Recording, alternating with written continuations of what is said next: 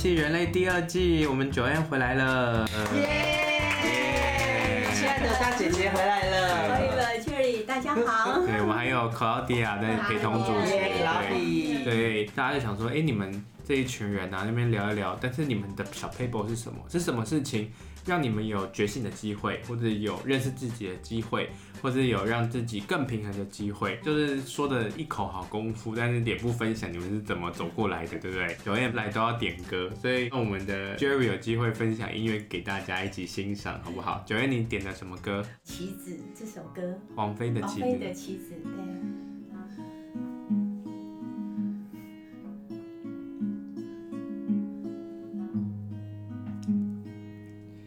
走出你控制的领域，却走进你安排的残局。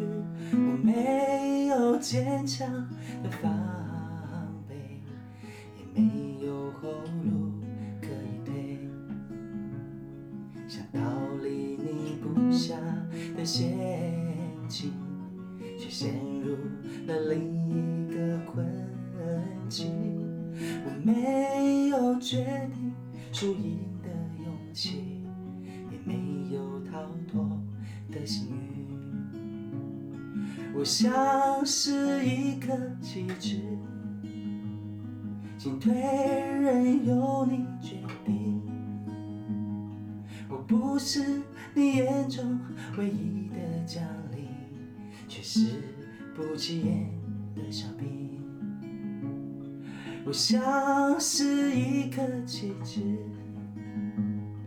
来去全不由自己，谁说误会你，从不曾犹豫，我却受控在你手里。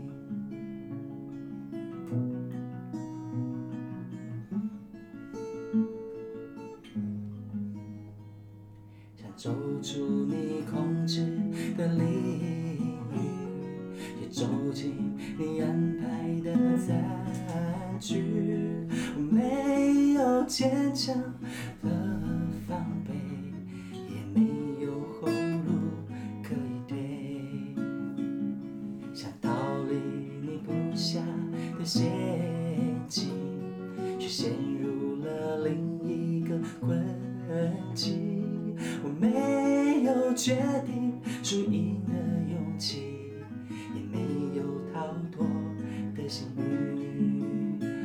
像是一颗棋子，进退任由你决定。我不是你眼中唯一将领，却是不起眼的小兵。我像是一颗棋子，来去全不由自己，亲手误会你，从不曾犹豫，我却受控在你手里，我却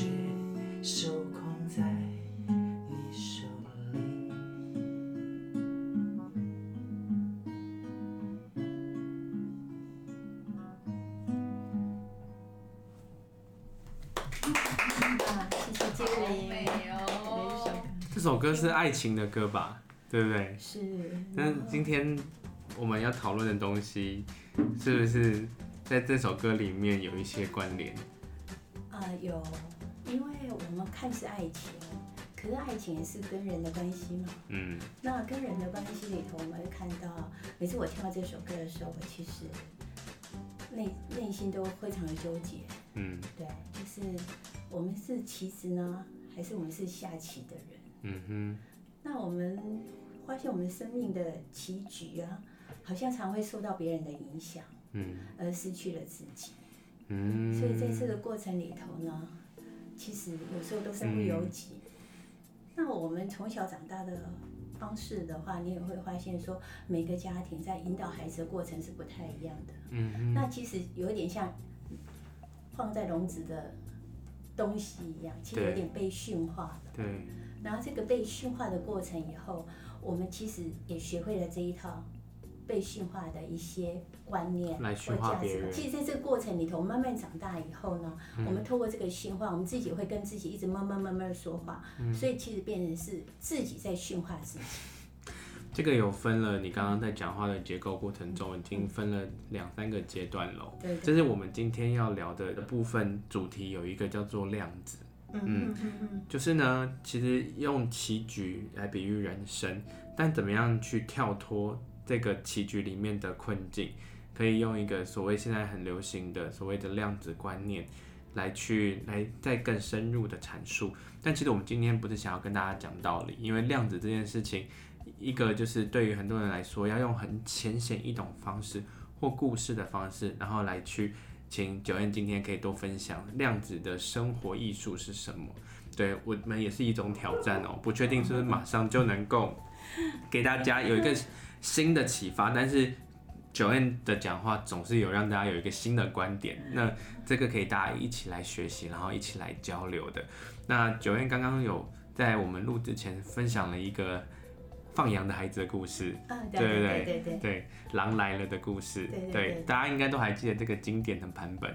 那我们让 Joanne 来分享一下，他跟他儿子之间的对话，也可以有这么有哲学式的启发，发生了什么事？OK，嗯，就是在上个礼拜啦，跟儿子在吃饭的时候呢，那儿子跟我提到，就是说，妈妈，那个狼来了，然后那个放羊的孩子那那个故事呢，其实有新的版本了。那已经小时候我在跟他。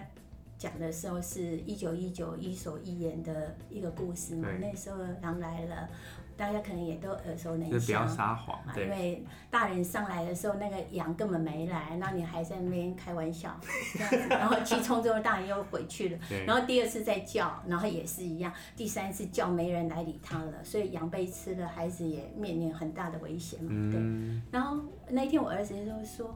妈妈，现在会官方的版本是这样子哦，可能狼真的来了，可是狼可能躲起来了，嗯，所以他第一次来的时候也躲起来了，第二次来的时候也躲起来了，然后孩子是不是被误以为被说谎了？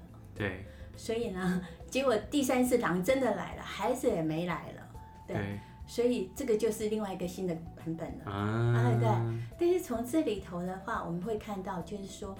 你呈现的那个事实行为，其实当主观的认知，你认知孩子是撒撒谎，你把那个行为就直接认知为是撒谎了。对，所以也有可能孩子跟真的是面临不同的问题。对，可是你们没有去做好沟通流动，而误以为是这样的现象。嗯，所以其实后来因为这样的故事，我又看到有一个那个。故事里头又有一另外一个人的分享，他就觉得说，其实狼来了，那孩子为什么会喊狼来了？那个是第三个版版本，他就说孩子因为觉得无聊，嗯，那孩子本来就有游戏心，对，就他拿大人来开玩笑，所以他就那个那个上来的农夫就跟他说，你为什么要开这个玩笑啊？嗯，他就说，因为他觉得很无聊，嗯，然后他说，那你觉得很无聊，我们在种田也觉得很无聊。那我们能够怎么样让我们不觉得无聊，然后可以开心一点呢、啊？那你会想想方法。结果那个孩子说：“那我可以来吹笛子。”嗯，所以他就会去拿笛子，就吹笛子给那个羊听，给农夫听。变小牧童的故事。小牧童的故事，对对对。对，结果第二天呢，结果结果那个孩子又喊狼来了。对。结果那个狼啊，他那个那个农夫们又上来，哎，狼没来啊。就怎怎么你你明明知道狼没来，为什么又还是还狼来了啦？然后他就说，不是我忘了带笛子。无聊。对。这故事是不是有点无限延伸啊？对对对，所以就很有趣，所以后来他们就变成唱歌的故事了。对。对，所以这个就是一个流动，一个沟通。对。所以肯定会创造很多的不同的可能性出来。对。然后量子其实有一个概念就是。人跟人之间其实有这个能量在传递了，对，那你的焦点在哪里？对，它就是你的意识会形成一个物质粒子，所以你当你的焦点在那里，那个焦点就会成为一个事实行为了，物质行为了。哇！那其实旁边的其实还有很多可能性，你都疏忽了。对。哦，所以量子的场域告诉我们，其实有存在存在一个非常多的可能性。对。啊、哦，对。那以前我们要的都是要对跟错，然后善跟恶，就太二元对立了。对。其实来到量子世世界的时候呢，其实变成是它有很多的可能性。哇，你讲这故事，大家就懂什么是量子了。那因为量子这样的话，它其实是一种观念，就是其实是告诉我们说，一件事情的背后有各种不同的故事跟可能。但是如果透过量子观的方式，是看见整体性，对不对？对对对。量子对于你的生活，或者对于你在学习这一项知识的时候，带来你的生活最大的影响是什么？量子科学的概念是来自一九零零年那个马克思普朗克，他发表的一个量子科学的概念。对。那这个概念以后呢，让我们从牛顿物理学看到比较宏观的世界，物质的世界，走到了比较微观的世界。嗯。然后。比较精神的世界，对。可是以前的物质世世界的话是比较科学，就是可验证的，对，可衡量的，可观测的。嗯。可是到了量子世界里头，它充满了世界变不确定的世界了，嗯，不确定性的世界，嗯，所以是变成存在是有很多种可能性的。对。所以那是完全不同的概念。然后，当这个概念来到了看我们的生命体的时候，也会发现有崭新的不一样。因为以前我们看到的是生细胞、器官到身体，可是我们现在看到人的时候，已经不只是看到这个东西了，而看到的是能量、频率跟意识。嗯。所以整个视野就扩大了。嗯。所以就完全不太一样的，看到的是一个能量在传递了。嗯。所以其实你这个身体可能是只是一个载体而已。对，然后这个癌载体是什么？因为我们生命是怎么来的？我们生命是从爱而来嘛。那我们的归去也是为外为爱而归去嘛。嗯。所以其实我们这个身体，也许就是一个传递爱的容器而已。嗯嗯。就是它只是一个会走动、会呼吸的一个爱的传递的一个容器。嗯，那就是人家称的管道的意思。对，管道的意思。那像我们这样讲，真的是比较超脱了啦。对，对，但是。如果在讲说，刚刚讲到量子对你的生活有什么样的一个帮助或者是影响，回到刚刚那个狼来了的故事，就代表说他在沟通的时候，他会有一个多角度的的可能性。他终究他是在释放什么或解脱什么，或者是在建立什么吗？就是心跟心那个感受度，嗯，哦，这个心流，懂？怎么去传递？就不会误会嘛，就不会或者是核对清楚，压迫性的或者是受迫性的教育方式，然后核对也是有第三个、第四个可能，而不是单方向去定义它有对还是不对。是，就是变比较弹性一点的。嗯。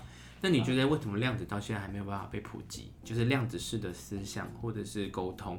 为什么还没有办法普及在我们的基础教育上，或者是在我们人跟人之间的生活中？它的发展史来说的话，也才近大概应该是六七十年而已。嗯，所以我觉得它也是还在迅速的萌芽的阶段嘛。对，比如到人工智智能 AI 啊等等的，而因为我们现在为了要那个。AI 人工智能或机器人，所以对人的理解越来越多，才会发现更多的科学的论据。那牛顿物理学的话，也在三五百年了，嗯，对不对？所以那个那个其实是历、史发展，所以还是对大家还是习惯牛顿定律。对，那那但是现在有很多的因应而出来的手机啊，什么已经都。已经跳脱原来的那个基础了，嗯、基础很完全不太一样的基础。嗯，那觉得你可以具体举例来说，像牛顿定律跟量子物理，它这两块带给我们原本的生活模式的旧模式跟新模式的差异吗？我举个例子来说好了，嗯、就像例如说我们所谓的对抗疗法，嗯，它其实是在牛顿定律里面去看见我们的物质层面。身体有哪些病症？对，那所以当然我们就是一定要就是立即处理，因为它可以处理紧急事件。嗯，但如果是在如果是中医或中医以上的的一个环境里面，那量子的话，它是专注的是它的那个讯号，或者说他其实这个人的生病不是真的我们眼前看到的问题，他可能看到的是什么？那在医疗上面，这个的概念，我相信大家如果趋近趋近于选择自然疗法的人，应该会还蛮有概念的，因为台湾人也都还蛮养生的，就是说这些东西看康健啊，或者看杨定一博士的等等的一些书籍或者是电视，其实大家都现在还蛮有观念的。但是我觉得更多事情是除了在身体健康以外，牛顿定律在什么样的世界和量子物理在怎么样的世界，你觉得可以真的为人类的文明带来怎么样的突破吗？哎，因为我我不是一个科学家，嗯、所以我这个点这个方向，也许还是留给科学家。留给科学家。但是呢，我来看的话，就是可以讲夫妻关系啊，或者是可以讲关于就是亲子关系这些都可以。但是没有，我刚刚回应你那个那个一个，因为我后来因为我有接触，就是也受到赛斯许医师的影响蛮大的。然后呢，我觉得赛斯许医师一直在推广一个概念。就是当我们看到病患的时候，其实我们以我们现在西方医学的概念，好像是在治病。对。就对于那个针对那个疾病的现象在处理。嗯。但是他现在一直在推广的是治人。对。其实要考虑的是这个人整个很多的。情绪体跟能量体的状，情绪体的状态的，嗯哼，所以他的情绪体其实会影响他整个身体作业系统的能量的状态。对，所以可能也从这个背景之下，他一直在推不同的那个看见，就是，所以你也发现说，现在很多身心症科，对其实很多的那个完全以前的心理学变成是。冷门科系，可是现在心理学大家比比都是，我们也常来听到有关于很多心心理心理东西的状态啊，比如情绪情绪勒索啊，情绪阴影啊、嗯、等等被讨厌的勇气啊，对，被讨厌的勇气，现在已经那么普及了。对对，那量子科学给似乎也给我们看到的一个概念，就是从宗教、哲学、整个是玄学、心理学跟科学似乎好像接轨，在接轨。爱因斯坦。也曾经提过一个理论，就是上帝不会掷骰子，嗯、要么就是肯定答案，要么就是否定答案。嗯。可是后来他也发现，哎、欸，可能还有一个随机的答案呢。对。嗯、所以就是随机的答案是什么？就是量子里头有一个波粒二象性，就是当你的观察者有意识的观察者，就是我们人在观察他的时候，那个能量波就会变成一个粒子的状态。对。那你如果没有观察它的时候，它就是还是能量波的存在状态。那如果假设机器人去观察它的时候，它也是能量波的状态。对。所以又后来发现说，哦，原来意识才是根本。这个我可以分享一个故事，就是我遇到了十几年的老朋友，然后他知道我们啊、呃，就是有在做所谓的量子领导力，跟甚至会。会引用德国的这种整体医学的顺势疗法的仪器去做一些检测跟分析，那他就会问我一件事情，就是说，诶，那他自己本身也是资讯工程出身的，他只是说量子物理不就是一个伪科学吗？OK，有很多人这样说，对对对。然后他就说，那那有已经证明了，就是量子这件事情是不科学的，OK。他就问了我这个问题，所以你在量子里面怎么解释这件事情？然后他就给我看一些文献，然后我就会，我其实我只跟他回答一句话：我们在在量子基础里面，其实看到对于量子科学从普朗克到现在，对于量子的发展来说，它的量子仪器或者是量子的所有的监测跟环境，它就是有个东西叫做波粒二象性。刚刚 Joanne 说的，再来就是它的不确定性。那这这两样东西的基础理论，当那个人。他要去证明它是不存在的，他的他的专注点就是证明它是伪科学，所以自然这件事情反映的答案就是伪科学，但这也还是量子的存在。那为什么会对于就是量子是存在的人，他会知道它的存在，他知道那个结构从物质到讯息，然后到能量，然后到粒子、分子，然后到量子，这个整个阶段，他的过程中，他相信。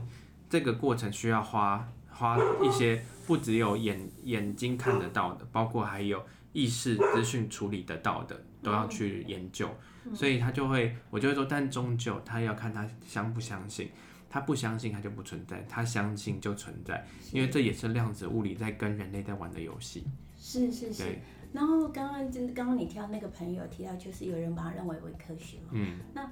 或许在我们早期二十世纪，以我那个年代的那种，就是对于科学的看法，就是要可以衡量、可以检测、可以验证的嘛。嗯。那量子科学现在不确定性，你就很难验证了。对。那你如果是那个信念直进来，你一定会认为是它是伪科学啊。对。对，所以到量子力学的时候，原来发现说科学还是有局限性的，它是在有限范围的真理。嗯。其实原来宇宙之间。可能已知百分之四而已，还有百分之九十六是未知的。嗯，所以有很多的暗物质跟暗能量，对，是不被知道的。对，而且现在的科学家也没办法去衡量的。对，对，因为可能以以如果以前我们对于人类的进化来说的话，我们会认为是物种的进化。嗯哼。但是后来发现，达尔文的物种的进化其实是。有议题的了嘛？大家认为说那个进化，人类本来就是这样子。人类的进化是因为他的意识的进化，对，想法的进化。对。那你也发现，真的是意识的进化跟想法的进化。嗯。因为我这个年代跟你这个年代，哎、欸，可能人家就有代沟啊。嗯。然后我这个年代跟我上一个年代也一样有代沟啊。哎、欸，因为意识的进化不太一样。对。比如说，以我讲一个就是我。我那时候结婚以后，生了小孩以后，对，然后我儿子第一次生病的时候，嗯哼，然后感冒要去看医生，对，那我婆婆就告诉我，叮咛我去掉打退烧针，对，因为我跟我婆婆说，你，妈妈现在好像不没有人在打退烧针。了，结果去了以后，医生真的没有打退烧针，我又把他带回来了，我一进门说，我婆婆第一个问问我先生有没有打退烧针，我先生说没有，我婆婆就说走。他没办法接受，所以儿子又被他带，跟我先带着去另外一个医院，嗯哼，去看医生，嗯哼。他因为老人家觉得他养我们，我们那个小时候年代是要打退烧针的，对，所以他跟我先生又带孩子过去，回来我就问我先生说，他有没有打退烧针？他说没有，嗯。可是那个当下，如果我跟我婆婆一直在争执那个退烧针的那个的时候，是不是会起了冲突？好吧，你就去试，试了就知道了嘛。对，回来就告诉你，就不现在就不是这样子了。了解。对。对啊，在人智学里面，其实后来我觉得，我觉得怎么做法都可以，但是最后都还是回到关系的沟通。就是说，打完退烧针之后，这个身体它自然要去在呃烧虽然退了，但它身体是不是有一些的神经就在这过程中，它它可能在人智学里面是透过发烧，然后让身体在提升免疫力。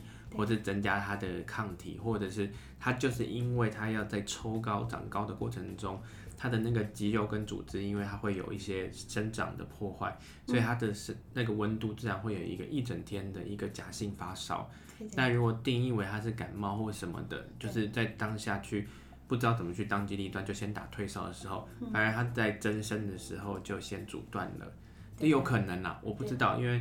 因为这个东西也是要去，我也是看书的时候去了解，说有这两个观点，对，但是这就是那个不同时代不同的，因为那个那个时候就普遍嘛，他知道的就是那样，他那样子，所以就是刚刚讲那个棋子有没有？就是我们其实被困在什么经验里头？我们的过去经验里头，对，嗯。嗯，而他们现在就科学一直因为为了研究机器人，也在发现说，二人怎么在发想。对，人在发想的时候，可能第一个就是透过你碰到一个事件或一个什么问题的时候，你第一个会连接是你的过去经验嘛。对、嗯。那你透过你的过去经验再来预测会是怎么样的发生？对。所以是不是困在你的过去经验？对。那基于牛顿定律，我觉得它还是可以让我们这个社会运转的，是可以继续进行的。嗯哼。那现在如果当知识大家拓宽回去到量子这件事情，我会讲回去，是因为我发现。刚刚我们所谓的量子观这件事情，它其实是一种社会本，我应该说自然界本来就存在，是这个所谓的整体观。蝴蝶效应是什么？就是它扇动翅膀之后，就影响那么大，对不对？对，所以大家会觉得是到底是这个洋流的关系，还是是那一只蝴蝶？所以说量子观其实本来就存在，只是说大家本慢慢去看，之前科学还没有去。把它普遍去放在我们教育里面的的思维里面，嗯，我觉得可能要读哲学系的人比较有机会接触到吧。我在想，但是现在这种是一个叫做人民的哲学，我都普遍哲学。对，那会不会会不会在这个所谓的我们今天有聊，其实就代表说也是一种眼镜。而我跟你也有一个所谓的“我跟你儿子同年”嘛，所以就是说我们有不同的一个世代的讨论量子这件事情。那到了我们下一代的时候，量子观如果更普遍，嗯，有没有什么就是在环境或社会里面，就是他们我们可以去去多加学习的，给我们听众有一些。呃，参考的电影啊，或书籍啊，或者是等等的，九月有没有什么可以分享的？许文龙的那个，他给我一个印象蛮深刻，就是归零的哲学。对，零跟无限大，嗯、因为你有办法归零的时候，嗯，其实你才有办法在产生更大的可能性，或者你就是被困在你自己的过去的经验模式里头，嗯，所以你愿意去打开你的视野，去看到不同的可能性，嗯嗯，所以会就会创造你不同的。未来的样貌了，那那我觉得，在我看到张忠谋的那个自传的时候，也给我一个蛮大的感动，就是他自我革新。对。那自我革新其实跟我跟我们现在身心灵在讲的自我探索，其实也是一样的，一样的，就是不同的异曲同工啊。就是透过不同的生活经验跟管道，都可以到达到醒。醒来，或者是新的量子，其实这就是一个量子观。嗯，其实我很同意你说的，像你刚刚讲的许文荣或者是张忠谋，就是这些东西真的是要靠别人，真的是没办法；要靠知识也没办法。对，还要先需要有一个可能是群体，或者是团体，或者是家庭教育支持一个自我革新的勇气，或者是自我革新的一种引导，而这个终究会就是走到量子观。是是是，嗯、更简单的说，你自己愿不愿意？嗯，那这样讲的话，其实量子观其实也根本没办法放到教科书里面啊，因为放只要一放在所谓的教科书，人家就觉得好像是我应该得去学哲学，但偏偏哲学不是用读的，哲学是用闯的。所以回头要探讨我们的教育了。对，我们的教育是要带给孩子什么？嗯哼，其实量子哲学的话，可能新的生命观。可是，如果如果以生命观的话，实际上是带着不同的信念要给孩子喽。对。所以你要创造所有的可能性喽。嗯。对不对？所以是要看到孩子，引导孩子的创造力喽。对。那你对孩子引导创造力的话，其实你的方法，当你有这样的认知以后，你给的方法，maybe 可能就不太一样了。嗯。对。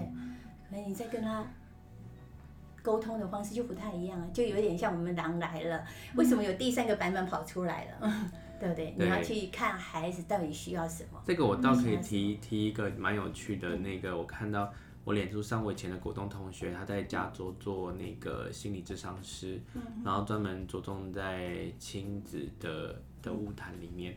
然后他现在也生了一个孩子跟第二个怀孕的孩子。那他在加州推广的一种教育方式是什么？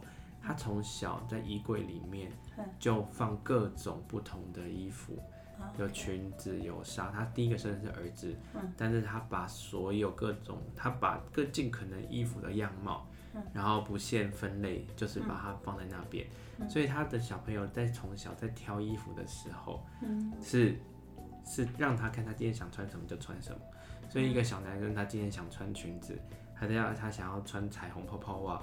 孩子他想要戴一个就是兔子的帽子，然后到现在已经大概是四岁了吧，五岁了。他选择他买的衣，他买衣服给他小朋友，还是是一种是看他怎么选择，或者带他出去百货公司的时候，就是他拿什么，而不是说这是男生才可以穿的，或者是女生才可以穿的。但是他生的第二胎好像是女儿，所以他女儿的状态，他也会用这种方式去无差别教育。那叫做他有一个专门的一个一个一个东西，所以我觉得这是蛮大胆的一种尝试。不简单嘞，嗯、这个实在是就妈妈也非常的开放，对，对所以就是其实你会从家庭里头开放看到那个家庭的状态，就有的家庭是比较封闭系统，他先生也支持了，对，对，这是这不容易，但其实也没有独特教养的方式，我只是说，如果说家长在。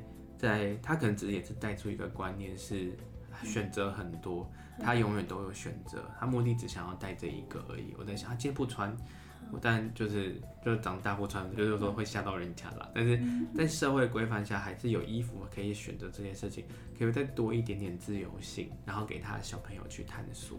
我我觉得好棒。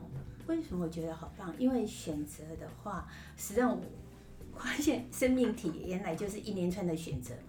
对，嗯，对不对？我们每一个步骤都在选择嘛。对。只是选择，只是说从你的选择过程里头在做你的生命在回应嘛。对。对，啊，你的回应的状况是如何？回馈的状况是如何？对。可是有时候回馈状况。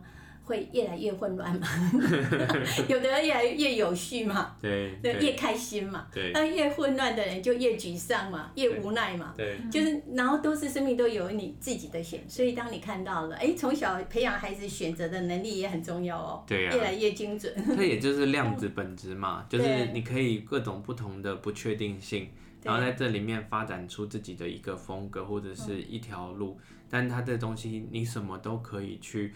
去尝试，但最后再再回到所谓的那个狼来了的那个故事，至少他体验过全观的视野。